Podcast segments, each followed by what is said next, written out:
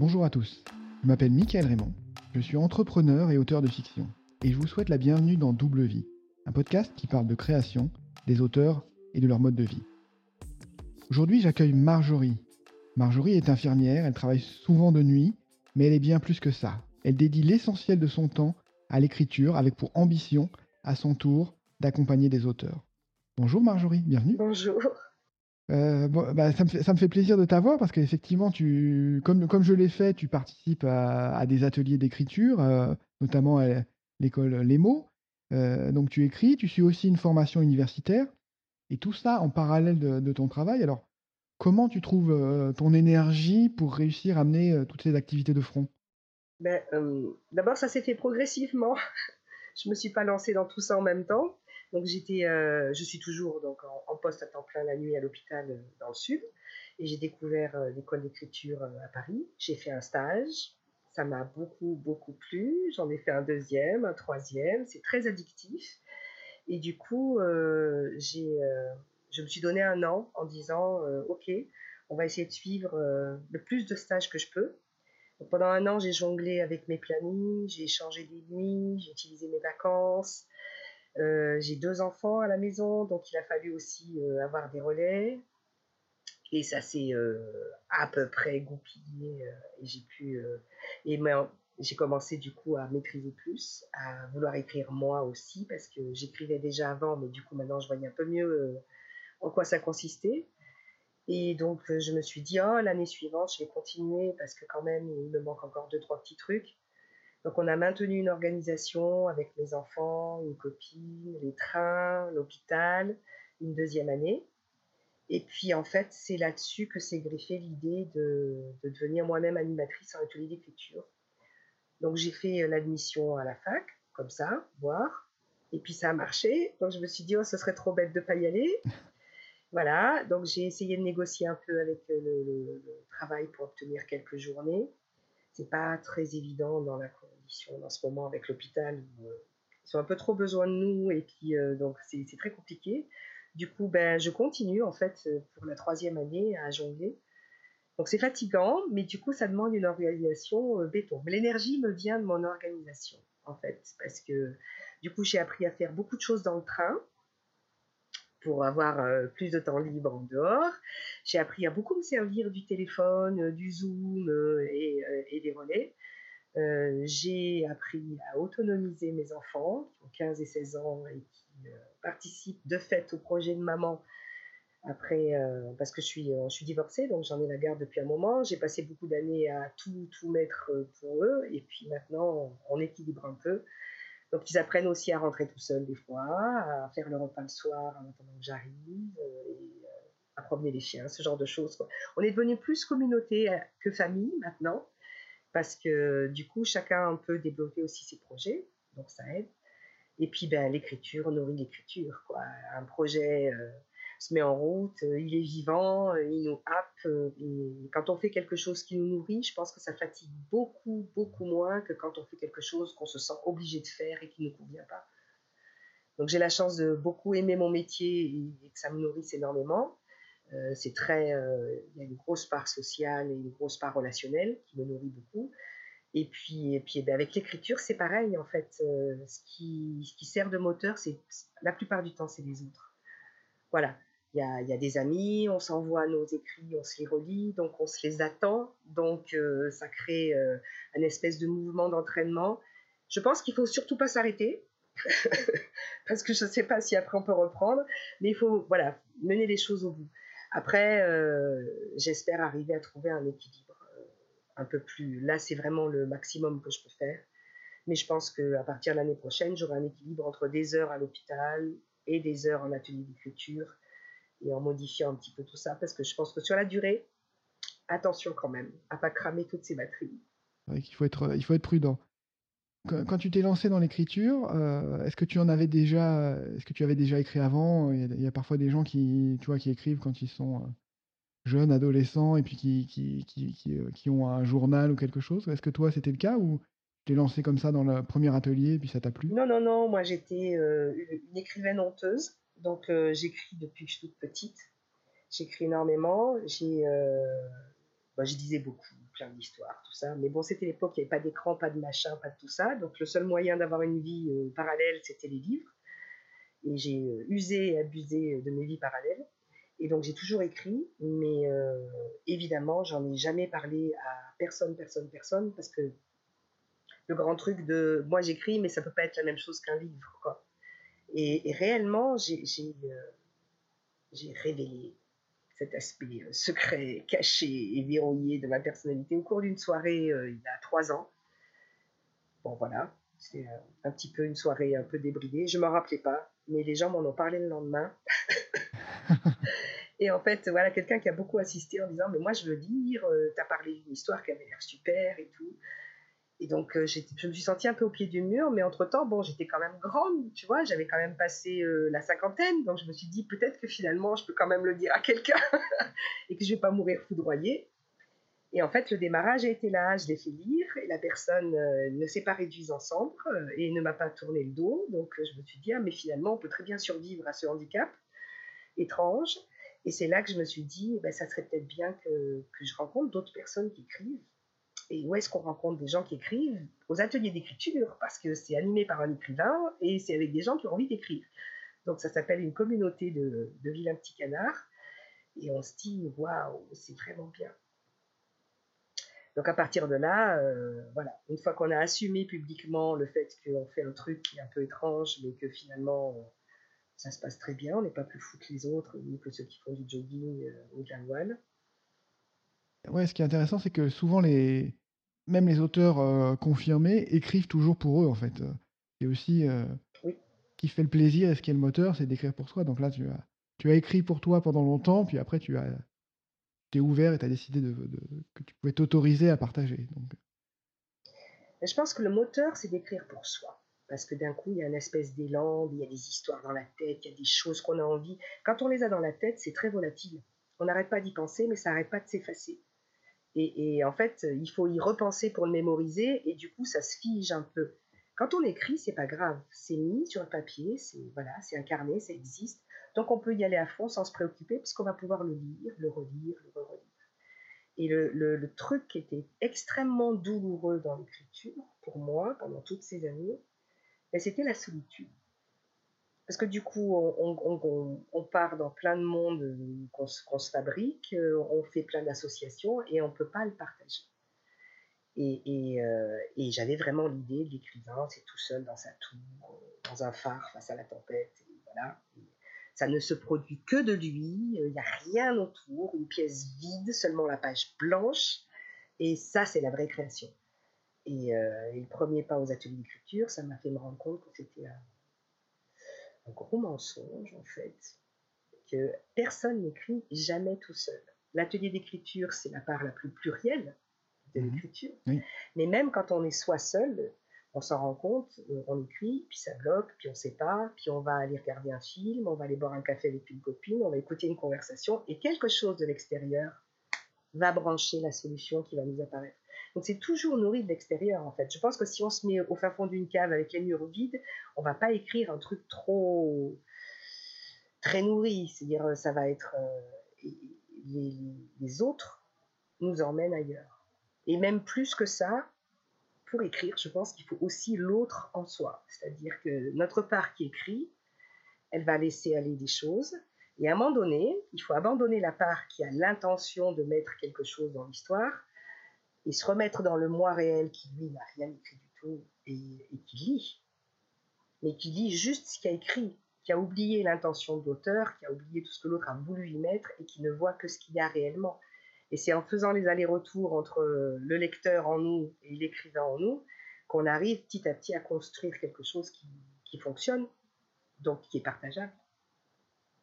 J'ai, oui, dans un, dans un groupe d'auteurs, on avait un peu parlé de ça.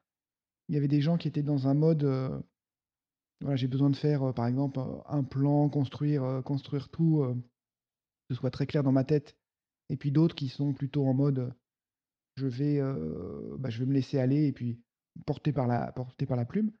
Je dirais que ces deux, ces deux modes se, retrouvent aussi dans la, dans la manière de, à la fois écrire, donc un peu se laisser dans le sens se laisser porter par la plume, et puis revenir dans un mode analytique, donc le mode un peu de, de lecteur où tu dis ok, qu'est-ce qu'il y a dans ce texte, qu'est-ce que ça veut vraiment dire, qu'est-ce que, qu'est-ce que j'ai voulu euh, au final écrire. Parce que quand tu te laisses porter par ton élan, bah voilà, tu as plusieurs sentiments, plusieurs idées qui se mêlent et c'est pas toujours clair et facile de voir vraiment ce que tu voulais dire à ce moment-là.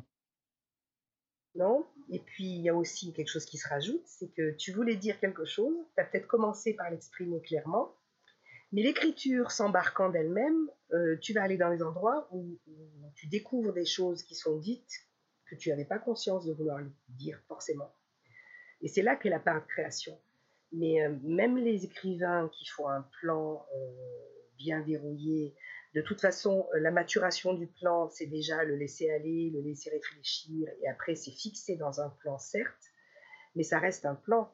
Après, l'écriture des, des, zones, des étapes intermédiaires du plan, eh ben, elle a aussi son petit pouvoir de vous emmener ailleurs. Et il est très fréquent qu'on arrive en cours de route, pas hésiter à remettre en, remettre en cause son plan, parce qu'une meilleure idée ou une meilleure association vient. On garde la même direction du livre ou du roman ou de l'histoire qu'on veut écrire, la direction reste, mais, mais des personnages peuvent s'ajouter ou se retrancher ça arrive aussi. Et, euh, et, les solutions peuvent être échangées parce que finalement, en cours d'écriture, on possède mieux l'histoire, on la vit plus. Euh, ben, c'est exactement la même chose entre imaginer quelque chose, organiser un après-midi entre amis et l'imaginer, et le mettre en place, et ensuite la réalité de ce qui va se passer. C'est-à-dire qu'il y aura quelqu'un qui sera en retard, euh, il y aura un truc, on va peut-être le faire durer plus longtemps parce que finalement c'est mieux, on va peut-être changer de site. L'écriture, c'est exactement la même chose. On a un bon plan, c'est sécurisant, ça nous permet de nous dire, OK, je ne vais pas me perdre, je sais où je vais. Ça a le mérite de donner une direction aussi, de, permettre un focus, parce que l'écriture est ultra productive, on peut se retrouver noyé sous la masse de tout ce qui arrive. Mais en même temps, si on veut avoir un, livre vivant, une histoire incarnée, je pense qu'il faut laisser la part d'imprévisible de la vie, qui est ce qui était prévu, la part imprévisible et, la création, du coup. Mmh qui est, ce qui est aussi très étonnant, c'est comme, comme tu disais, euh, bah, ça prend du temps de construire ton histoire, d'ajouter les éléments, etc. Mais il y a aussi le, fait que le, hasard de la vie va t'amener à te promener dans un endroit, rencontrer une personne qui va te donner une idée, te débloquer.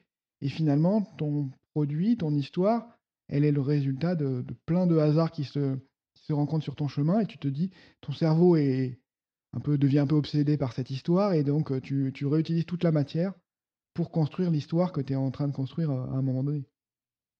C'est exactement ça. C'est pour ça que je dis que ça se construit à la fois tout seul, avec euh, notre, notre focus particulier qui est qu'on rumine toute la journée, et que tout ce qui vient autour peut être utilisé comme matière en disant j'en fais quoi. Et ça s'écrit avec la part extérieure parce que ça aligne plein de choses autour de soi. Au même titre que quand on vient d'acheter une voiture rouge, on voit plein de voitures rouges. Quand on est enceinte, on voit tout le monde avec des bébés, chose qu'on ne regardait pas avant. Quand on écrit une histoire sur un, contexte particulier, on se met à le voir émerger partout autour de soi, parce que du coup, il est pris en compte par nos filtres intérieurs. Et ça nourrit, ça nourrit beaucoup. Et des fois, il y a des choses absolument hallucinantes qui arrivent avec le hasard. Moi, ça m'est arrivé dans un chapitre où, je ne savais pas du tout ce que j'allais foutre. Euh, j'étais partie en plume libre, et je me retrouve avec un, espèce d'événement surnaturel où mon personnage euh, est bousculé par un oiseau, se défend et se retrouve avec une plume dans la main. Je ne savais pas pourquoi j'avais écrit ce truc-là. Et je me suis dit, bon, une plume dans la main, il faut que je puisse l'utiliser pour la suite. Mais je ne voyais pas du tout ce que j'allais en faire. Et j'ai été sur Internet et j'ai tapé plume blanche. Et en fait, la, le première occurrence qui est venue, c'était euh, euh, un être défunt pense à vous, et vous accompagne parfait. Parfait, c'était exactement dans le trip du livre où elle pensait à sa grand-mère et tout ça. Et, là, c'était, voilà, j'aurais pas pu faire mieux. Et je l'ai écrit tel quel en disant elle va sur Internet, elle tape euh, plume blanche et elle obtient ça et d'un coup elle comprend. ça m'a été servi par la réalité directe. Il y a plein de choses comme ça qui arrivent où on zappe la nuit sur euh, la télé et puis d'un coup on est happé par un mot et on se rend compte que la scène répond exactement. Euh. Donc il faut faire confiance à l'extérieur toute façon, je pense qu'il faut beaucoup regarder, écouter autour et, beaucoup ruminer dedans. Et voilà, c'est une machine à mâcher. Le cerveau, il fait ça de toute façon, hein, le, cerveau analytique. Il engrange de la matière, il classe, il trie, il fait des directions. Et la plume libre, elle, elle va la chercher, la matière.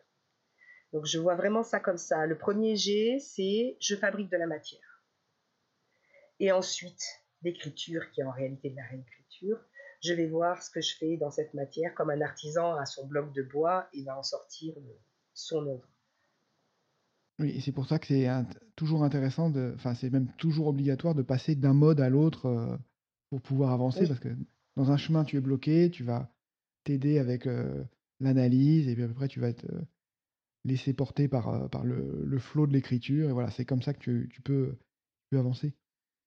C'est ça. Moi, l'image que j'ai, c'est la, balançoire. Et vous savez les tape-cul, les balançoires d'avant Oui. Et eh bien en fait, c'est ça, je veux dire, il y a la méthode analytique du plan, de tracer la direction de la boussole du, de la partie du cerveau qui a tellement peur de se perdre.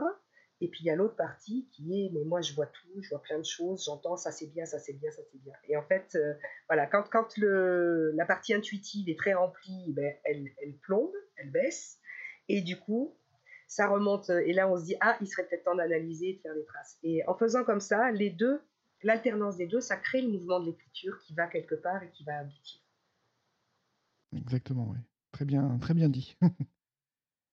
tu parlais des, ateliers du, travail, euh, du travail en groupe. Comment ça se passe aussi dans les, ateliers avec les, relations avec les auteurs euh? Qu'est-ce que tu as comme, euh, comme retour là-dessus Les auteurs, c'est vraiment c'est le chef d'orchestre. quoi. dire, on est tous avec chacun son petit instrument mais s'il n'y a pas d'auteur pour, pour, euh, pour, diriger la symphonie, ça ne fonctionne pas. Donc, euh, il fait miroir. Il fait miroir, c'est-à-dire que quand on lit son texte, donc on fait son, sa petite partie, il vient, il dit voilà, ah, tel truc, ça marche très bien, tu peux bien t'appuyer dessus. Et après, on te pose des questions sur les autres choses qui sont plus floues. Ça te permet de prendre conscience. D'abord de choses que tu écris tout le temps sans t'en rendre compte, on appelle nos petits, euh, nos petits tics, nos doudous, voilà, des, espèces de formes de phrases qui reviennent tout le temps et qu'on voit pas, euh, des formes de direction qu'on répète qu'on ne voit pas. Donc il fait vraiment miroir et il nous aide à voir les, angles morts, dire que les choses qui en fait euh, sont présentes sous le texte mais sont étouffées soit par la manière d'écrire, trop d'adjectifs, soit par le choix des phrases, soit par le choix de la personne. Donc il est vraiment un miroir et un poseur de questions. Parce qu'en nous posant des questions sur ce qu'on a voulu faire ou sur cette forme, quelle est en nous, il nous aide à trouver une solution qui nous est propre. Il n'est évidemment pas là pour nous dire ça c'est pas bien, si tu avais fait ça c'était bien, parce que du coup c'est plus notre texte, c'est le sien. Et c'est plus notre vision, c'est la sienne. Donc c'est plutôt des, euh, miroirs et, euh, et, des lumières. C'est-à-dire qu'il éclaire les ombres pour que nous puissions, puissions voir quelle est, euh, quelle, est, la matière ou l'outil dont on a besoin à ce moment-là pour débloquer. Et, il dirige l'ensemble, c'est-à-dire qu'il fait écho de textes euh, des uns aux autres, il recoupe. En fait, voilà, c'est celui qui nous permet de voir dans notre diversité à chacun, notre, singularité propre à tous, de voir l'universalité de ce qu'on est en train de faire. Et, c'est super important parce que c'est à lui que, revient de, la dynamique du groupe et de la pousser cette énergie du groupe, elle est super importante. Et un auteur qui, n'est pas à l'aise dans le groupe ou qui fonctionne en singulier ou en individuel va avoir tendance à faire plein de, plein de duos sur un cercle et, euh, sera efficace de toute façon, puisqu'ils le sont chacun à leur manière, mais, mais manquera peut-être une dynamique de groupe. Ce que j'ai vécu dans les ateliers à distance. Dans les ateliers à distance, on a vraiment tout ce retour-là, euh, les textes, les corrections. Il n'y a pas la dynamique de groupe. Même si euh, on se communique nos textes, ça reste individuel, puisque je vais chercher les textes des autres et je les, je dis, et d'autres font ça. Et moi, ça m'a énormément manqué. J'ai trouvé que effectivement, si on est vraiment tellement, tellement seul, et que le seul moyen, c'est la distance euh, et les échanges de textes, c'est très bien. C'est vraiment très bien. C'est beaucoup mieux que rien du tout. Mais euh, les échanges de groupe, c'est vraiment important. Ça, ça, en quelques heures, on, fait des progrès, on voit des choses, on change d'écriture, vraiment. Moi, en deux ans, j'ai complètement changé d'écriture. J'ai fait beaucoup d'ateliers et euh, en mode prospecteur. Ah, pourquoi pas ça Pourquoi pas ça? Ah ben ça, je sais pas ce que c'est, je vais voir. Et, euh, et ça m'a ouvert une liberté d'outils qui fait que a, je peux mélanger plein de choses et donc j'ai beaucoup plus de, d'outils pour dire des trucs qui sont plus difficiles ou moins conventionnels. Dans les ateliers, il y a beaucoup de, sujets imposés avec, euh, avec des contraintes. Moi, j'ai trouvé que c'était... Enfin, j'ai adoré euh, rentrer dans ces contraintes et, m'imposer ces cheminements. Toi, comment tu, comment tu l'as vécu, ces contraintes? Eh ben, euh, en fait, c'est ce qu'on découvre en atelier, c'est euh, que la liberté absolue paralyse. Voilà, parce qu'en fait, d'un coup, il faut faire un choix, et dans la multiplicité des choix, on est écrasé et on ne sait jamais par où pour commencer. Et qu'en fait, l'obstacle rend créatif. C'est-à-dire c'est dans, la nécessité de, traverser cet obstacle-là, parce qu'évidemment, euh, on vient de nous dire, voilà le sujet, écris ça, top départ, à 30 minutes. On regarde tout le monde qui met sa tête dans son texte et on, ça déclenche une nécessité, je ne peux pas ne rien écrire. Et fatalement, tout le cerveau se met en mode urgence, on va trouver un truc, t'inquiète pas. Et, même si les, les contraintes les plus... Euh, euh les plus absurdes ou celles qui déclenchent le moins, enfin le plus rien du tout en nous. Euh, moi, je me suis rendu compte en, vraiment avec des contraintes qui, mais non seulement ça n'éclairait rien, mais j'avais même pas envie d'écrire sur le sujet. Et bien évidemment, comme je suis une bonne élève, j'ai dit je vais quand même mettre un truc. Et bien paradoxalement, c'est peut-être là que j'ai mis les meilleurs textes. Hmm. Donc, euh, je pense qu'en fait, sans s'en rendre compte, ça nous oblige à aller là où on n'a pas trop envie et, du, coup, c'est de la vraie exploration et il sort des choses auxquelles on ne s'attendait pas. Alors que si on reste trop dans notre zone de confort, et c'est ce qu'on fait quand on écrit tout seul, je vais écrire là-dessus, il va arriver ça, et je vais faire les choses que j'aime bien. Mais en réalité, la vraie créativité euh, euh, surprenante qui sort des clous, qui, nous surprend nous-mêmes, elle vient de là où on n'avait pas envie d'aller, et ben, il va bien falloir innover. Et la plupart du temps, c'est euh, excellent. J'ai le même souvenir, oui, sur les, sur les contraintes ou effectivement des sujets où j'ai écrit à l'auteur en disant non, mais là, je ne pourrais pas écrire sur ce sujet, j'y arriverai pas. Et puis, bon, je me suis dit, bon, allez, le lendemain, euh, bon, je vais quand même essayer quelque chose. Et puis, euh, au final, oui, c'était être un des, des, meilleurs textes. Je crois qu'il y a eu plusieurs versions d'ailleurs. J'ai fait plusieurs versions complètement différentes qui n'avaient rien à voir et qui étaient toutes intéressantes en fait. Donc, oui, la contrainte, et je trouve, est, un piment, enfin c'est comme un peu de l'épice, tu as l'impression que tu as, des épices à ta disposition, bah, tu vas avoir une contrainte. Et souvent, les, même les contraintes que, ou les exercices sous contrainte que, que j'ai fait, je, le réutilise dans des textes plus longs ou dans d'autres dans, dans, dans, d'autres matières. En fait. Bah, de toute façon, en atelier d'écriture, on arrive, euh, euh, on arrive avec tout soi. Donc, euh, toute sa matière, des trucs sur lesquels on est en train de travailler. Euh, et, moi, il y a, plein d'exercices de, d'atelier qui ont déclenché euh, d'excellents chapitres euh, de, là où je, du travail que j'étais en train de, faire. Parce que forcément, comme c'est notre marotte et que ça tourne en boucle, quand la contrainte arrive, le cerveau va essayer de l'intégrer. Si on peut faire deux pierres de coups, d'une pierre de coups, c'est mieux. Tu, parles de, oui, de, textes plus longs. Est-ce que tu as, des, tu as des projets? Tu as un projet de, de, roman? Comment, comment tu écris en ce moment? Ah, en ce moment, c'est très compliqué parce que l'université est venue un peu bousculer ça euh, de manière. Euh, voilà, donc là, là, je suis euh, un auteur en quête temps. Je pense que ça fait écho chez beaucoup de gens. parce que là, vraiment, j'ai vraiment blindé mon planning et ça devient très difficile. Et c'est compliqué d'écrire de, dans le train. Voilà, je fais les cours dans le train, je prépare tout un tas de choses, mais écrire dans le train, pour moi, c'est compliqué. Je peux écrire un peu partout, heureusement.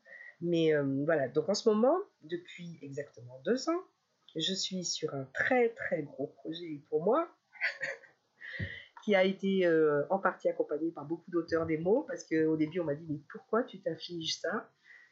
Mais vraiment c'est un gros projet pour moi, c'est trop important et je dois aller au bout. Donc là je travaille encore là-dessus euh, avec l'université aussi, puisque dans, la formation on a aussi une part production personnelle. Donc je travaille sur un roman, et j'insiste bien sur le mot roman. Donc je veux que ça soit un vrai roman d'aventure, assez proche de l'héroïque fantasy, mais plutôt du genre Tolkien que du genre euh, bande dessinée, quoi. Voilà, des univers un peu comme ça. Sur les ateliers d'écriture. Voilà. Donc, euh, euh, mon but, c'était de me dire, euh, il y a trop de livres sur comment écrire un roman, comment faire ci, comment faire ça, qui sont écrits évidemment par des spécialistes du roman qui savent les écrire, c'est quand même mieux. Mais je me suis dit, moi, ce qui me manque, quand je lis ces livres, parce qu'évidemment, j'en ai toute une bibliothèque, donc on les lit, on les dévore, c'est super intéressant, mais en fait, on ne sait pas trop quoi en foutre, parce que ça donne des tas de trucs et des tas de machins, et ça ne nous aide pas pragmatiquement à faire les, les étapes les unes derrière les autres. Et moi, je me suis dit, un peu comme dans un roman, euh, enfin pas un roman du tout, c'est d'ailleurs, c'est euh, les trucs pour les nuls, euh, l'histoire pour les nuls, l'informatique pour les nuls. Je me suis dit, ben moi, j'aimerais bien écrire justement un truc, j'aurais aimé qu'il y ait, évidemment, il n'y a pas, quelque chose écrit par un élève, pendant qu'il est en train d'apprendre plutôt que par un prof qui t'explique. Parce que l'élève, quand il est en train d'apprendre, il sait exactement à quoi il s'affronte, et il sait exactement là où il pédale dans la smoule, et qu'est-ce qui est vraiment difficile. Donc, euh, du coup, l'idée, c'était euh, de le faire en, pas en mode d'emploi, justement, transformer un mode d'emploi en roman d'aventure. C'était ça la base. Donc, en fait, voilà, un personnage vient à une école d'écriture un peu spéciale, de qui on va la séparer. Et on va mettre son moi écrivain apprenti euh, dans une matrice, et on va laisser repartir son moi réel qui n'écrit plus, qui est débarrassé de son moi écrivain, qui lui pourrissait la vie quotidienne en demandant toujours plus d'heures donc euh, voilà. Et, le moi écrivain qui est dans la matrice, et eh ben, il rentre dans la page blanche. Et en fait, euh, s'il veut en ressortir pour retourner dans la réalité, il faut qu'il aille au bout du roman. Et donc, on va franchir avec lui chaque univers où il y a une étape qui est franchir la page blanche, euh, démarrer une intrigue, les personnages, enfin, toutes les paliers vont être franchis. Et, et c'est un peu sous forme d'atelier d'écriture aussi, parce que chaque chapitre, c'est un exercice qui va donner lieu, dont le chapitre sera l'illustration, en fait, voilà. Donc le, titre du chapitre, c'est la contrainte, et le chapitre, c'est l'illustration de la contrainte, qui en même temps est en train d'écrire le roman. Donc c'est compliqué, mais c'est super éclatant. ouais, c'est super intéressant, très bonne idée, et ça donne, ouais, c'est alléchant, tu, tu en parles bien, ça donne envie de, ça donne envie de le lire. mais j'espère. Enfin, en tout cas, il y a des, j'ai été accompagnée hein, par, euh, parce que mon projet au début, les gens me disaient, tu peux pas faire un roman avec un mode d'emploi. Mais si, c'est possible, je suis sûre. Euh, et, effectivement, on a mis du temps à trouver l'univers, mais j'ai été aidée par Lucie Desoblio, Chloé Delhomme. Enfin, chacun est venu, ça a intrigué les, les écrivains. Chacun est venu mettre un peu sa patte. Et du coup, j'ai trouvé rigolo de, les mettre en écrivain guide du monde intérieur qui prend euh, le groupe en charge pour le faire avancer d'étape en étape. Donc, moi, je euh, suis. Vas-y. Je suis persuadé effectivement qu'on peut, euh, qu'on peut mettre en histoire euh, l'apprentissage et euh, toutes ces choses que tu veux raconter. Et, je pense qu'il y a plus de réserves dans le milieu des auteurs français que voilà, j'écoute beaucoup de podcasts américains sur, sur l'écriture notamment. Et pour eux, voilà, la narration, le storytelling dans ce dans l'apprentissage fait partie totalement de, euh, du, truc pour permettre à l'élève de rentrer dans le, et de comprendre le sujet. Et même euh, dans l'éducation, c'est la base. Si on veut pas s'ennuyer, il faut qu'il y ait un cours qui soit intéressant, qui mette des histoires, des anecdotes, qui, qui mette tout en perspective. Donc effectivement, je pense qu'il y a un réflexe un peu français et ce serait beaucoup plus, euh, beaucoup plus admis ton approche aux États-Unis en tout cas.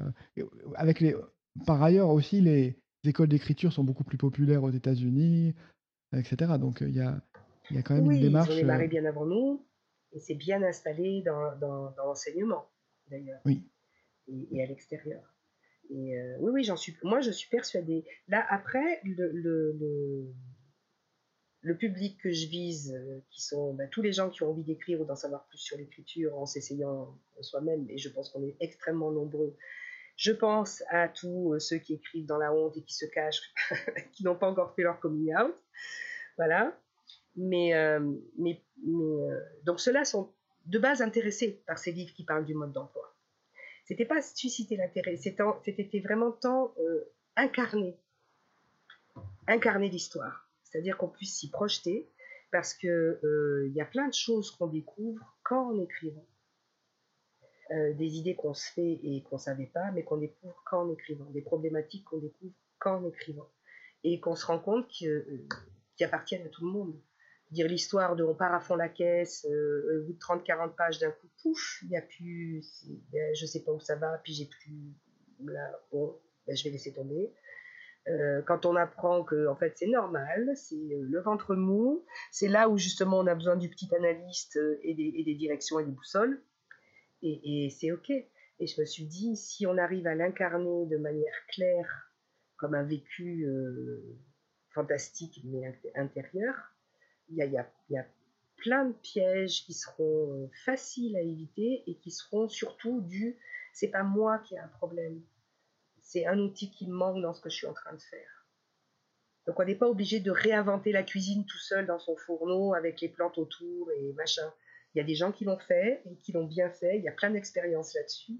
Et autant on se les partage justement en cuisine, en musique, et on utilise tout ce que les gens ont fait avant nous, il est temps qu'on puisse le faire en écriture sur un mode qui soit euh, euh, accessible et pas trop euh, trop universitaire, trop, trop, trop décalé de la réalité de ce que je suis tout seul devant ma page comme un, comme un plouc, en me disant pourquoi j'y arrive pas. Et en plus, tu as, c'est un outil, euh, ton, ton, roman est un outil que tu vas pouvoir utiliser directement euh, en accompagnant des auteurs dans tes ateliers futurs. Donc c'est exactement. Extrêmement utile. Ce sera un atelier clé en main, un mode d'emploi du roman clé en main, une biographie euh, de l'écriture. Et, voilà, moi je veux tout mettre. C'est pour ça que les auteurs me disent Mais pourquoi tu t'infliges ça? Parce que on, dit que le meilleur livre, que celui qu'on a le plus envie d'écrire, qui va nous motiver le plus, c'est le livre qu'on aimerait tellement lire. Et moi, voilà, c'est ce livre-là que j'ai envie de lire. À la limite, j'ai pas forcément envie de l'écrire. Si quelqu'un l'avait écrit, j'adorerais me plonger dedans et suivre les aventures euh, du bébé écrivain qui cherche la sortie mais euh, je ne l'ai pas trouvé. Donc, euh, donc je m'y emploie. Mais je ne suis pas toute seule. J'utilise beaucoup de personnes que j'ai rencontrées aux ateliers d'écriture, à qui j'envoie des morceaux en disant, et là, t'en penses quoi? Et t'as pas parlé de ça Et pourquoi ça comme ça? Donc c'est assez euh, collégial, en fait, comme écriture. J'ai, beaucoup de, de, relecteurs et, qui, me, qui nourrissent de, de leurs impressions, de leurs idées. Et c'est très, très sympa à faire. Je pense qu'on devrait d'ailleurs faire un, un, groupe. Euh, dans... Ça ressemble à un jeu. On dirait un, un, jeu, de, un jeu de rôle. Voilà. Où chacun y va euh, de son personnage et, des idées de ce qui pourrait lui arriver. Mais c'est intéressant parce qu'effectivement, moi aussi, dans, dans, les ateliers que j'ai faits, on a gardé des, des, contacts. Là, on a des groupes euh, d'auteurs, on se revoit régulièrement, on travaille ensemble. Ça sert de motivation, ça sert de, ah oui. À débloquer aussi, à trouver des idées, à comprendre pourquoi on est bloqué euh, à un moment. Donc c'est vraiment euh, le collectif en tant qu'auteur dont tu parlais tout à l'heure est vraiment très très utile. Oui, oui, c'est très utile. De toute façon, euh, c'est bien une tendance humaine, je pense, universelle et de base. Quand on s'intéresse très fort à quelque chose, on a envie de trouver nos pairs pour pouvoir s'échanger. Euh, voilà, donc euh, les, gens qui font de la musique se retrouvent entre eux, euh, entament des trucs, jouent des machins, s'écoutent, s'envoient et ça se passe partout. En cuisine, c'est pas quelqu'un qui dit je sais cuisiner, je reste toute seule dans ma cuisine, je veux entendre parler de rien. Il regarde des émissions, il voit des livres, il essaye des recettes, on, fait, on échange des dîners. et ben je suis bien contente que les ateliers d'écriture permettent ça et j'ai à cœur de le, faire passer. Euh, c'est pas encore très installé en France, on va dire. Mais vraiment pas. Il y a plein de gens qui n'ont jamais entendu parler d'atelier d'écriture.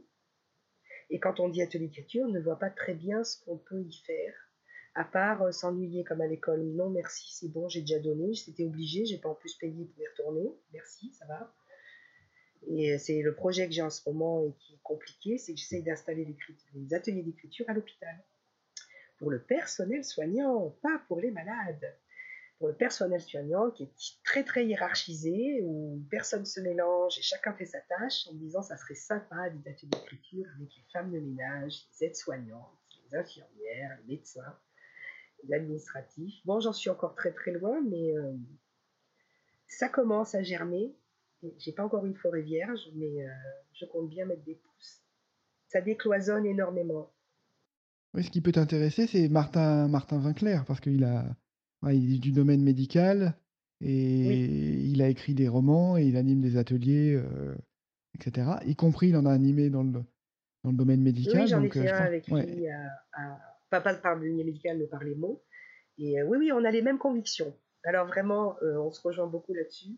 Et euh, il y a du boulot à faire, et il y a du boulot à faire pour mettre l'écriture là où elle n'est pas. Il y a du boulot à faire que des gens font très bien, comme les mots, et comme tous les auteurs, et comme les critiques, et comme tout ce monde littéraire, qui font vivre l'écriture là où elle existe, pour la faire vivre encore plus. Mais je pense qu'il faudrait pas mal de petites mains pour aller faire vivre l'écriture là où elle n'est pas.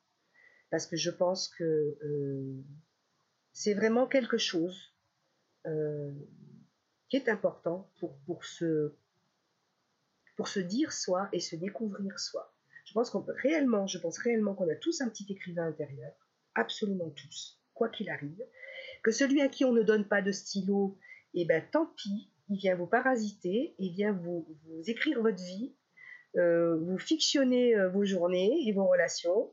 Mais euh, et si on veut avoir la paix, des fois, il faut lui donner un stylo et un créneau horaire pour qu'il arrête de venir réécrire euh, tout ce qui se passe dans nos vies. Mais je pense qu'il est euh, celui-là, une fois qu'on l'a repéré et qu'on lui a donné à manger, quand il, va aussi nourrir notre vie. Parce que sur le papier, on peut tout explorer. Et donc, on peut retirer les, fruits d'une fiction. Dans, la réalité, il faut quand même garder la zone sécure. On n'est pas obligé de se jeter du haut d'une falaise ou d'aller vivre six jours sous la neige pour voir si on peut euh, survivre avec des glands. Sur le papier, on peut. sur le papier, on peut. Oui, et c'est intéressant de voir aussi que bah, ça aide à passer, ça aide à vivre aussi, d'écrire. Moi, je me souviens là, récemment, euh, j'ai écrit un texte, une nouvelle euh, sur la rentrée scolaire, parce que voilà, il y a des choses à organiser, des... tout se passe pas forcément comme prévu. Non. Donc j'ai écrit une petite Non, nouvelle non. fant- fantastique sur le sujet. Et ben voilà, ça m'a ça m'a pris deux heures, j'ai écrit ma nouvelle, ça allait beaucoup mieux après, et voilà, je suis passé, je suis passé à autre chose. Donc ça aide aussi à passer, à passer des caps. Ça aide euh, énormément. Énormément. Ça, ça aide à métaboliser ses émotions. Ça aide à élargir son regard quand on est trop focalisé sur quelque chose qui, qui, qui nous poisse. Ça, ça aide à ouvrir des fenêtres, ouvrir des portes. Mais vraiment, ça, ça, aide à, regarder ailleurs. Donc à, s'élargir. Je pense que quand on, pense et quand on discute, on s'élargit déjà, puisqu'on métabolise des pensées, des visions. Et on discute, on les échange, c'est très bien mais ça reste très volatile. On ne peut pas se rappeler, d'ailleurs dans les conversations, on dit mais, tu as dit ça, non, j'ai pas dit ça, mais si, tu as dit ça, non, j'ai pas dit ça. On passe à côté de tout ce qu'on dit, qu'on ne sait pas qu'on a dit, on passe à côté de tout ça. Et ça s'efface. L'écriture, ça l'ancre, c'est comme un objet qui existe. Et d'ailleurs, en thérapie, il y a des choses qui se font, comme écrire quelque chose et aller brûler la lettre ensuite. Donc, euh, qu'on le veuille ou non, l'écriture, elle incarne. L'objet, il existe, les mots, ils sont là. Et, du coup, ça donne de la réalité et du poids à des choses qui sont du coup plus efficaces. Je pense qu'entre soit vivant, soit parlant et soit écrit, on profite de au moins trois mois. euh, et c'est bien d'être trois plutôt que tout seul. Hmm, oui, et ça fait partie aussi. euh, les histoires sont un, des instincts euh, presque primaires euh, humains. euh. on est tous euh, calibrés pour comprendre des histoires, se raconter des histoires à nous-mêmes dans notre tête, comme tu le disais. euh. voilà, donc on est. euh, cette histoire de. Tu as sûrement entendu parler de la, quête du héros, etc. C'est une quête que tu écris aussi dans, ton roman. Tout ça, c'est un peu ancré, euh, ancré en nous, c'est notre vie. Euh, on, romance dans notre tête et c'est voilà cette, euh, cette euh, question de l'histoire, elle est, elle est profondément humaine et profondément ancrée en nous. Ah, je suis persuadée, mais vraiment pour moi, le propre de l'homme, c'est la fiction. Voilà, le propre de l'homme, c'est la fiction. On dit le propre de l'homme, c'est le rire. Oui, mais pour qu'il y ait rire, il faut qu'il y ait une histoire avant. Voilà. Donc, à partir du moment où il y a langage, et ou à partir du moment où euh, le langage, c'est pas juste une autre forme de la réalité d'information pure, euh, comme, euh, comme juste la liste de courses, et encore que, on peut faire un thriller avec une liste de courses. C'est ce que je travaille dans un atelier d'écriture en ce moment, donc c'est vachement sympa. Comment partir du minimum pour arriver à n'importe quelle histoire? Non, non, je pense que le propre de l'homme, c'est la fiction. C'est-à-dire qu'on a une identité propre parce qu'on se raconte notre identité. Parce qu'on on se raconte en soi, moi je suis celle qui aime ci et qui aime pas ça, et qui réagit au quart de tout, et qui laissera pas passer, ou qui s'en fout, on se raconte notre identité et le petit se raconte son histoire, on n'existe pas, en fait, si, si, si notre mental ne, vit qu'avec des histoires. Et, tout petit, ça commence euh, tout le temps. Et je pense que ça commence depuis la nuit des temps. Sinon, euh, euh, on va pas peindre un truc sur un mur. Il y a une histoire. Il y a une histoire derrière, quoi. Dire. Euh, donc oui, je pense que c'est ce qui nous fonde et je pense que c'est ce qui nous sauvera on raconte une bonne histoire à quelqu'un et on change sa vision du monde. Merci Marjorie. Je crois qu'on va en terminer là parce que c'est tellement, euh, tu vois, c'est, je suis extrêmement ravi des sujets qu'on a abordés et de la manière dont tu l'as, dont tu l'as présenté. Donc, euh, ça fait partie du plaisir du podcast. Et oui. rencontrer ces rencontres-là, c'est, euh, toujours incroyable et un, un énorme plaisir.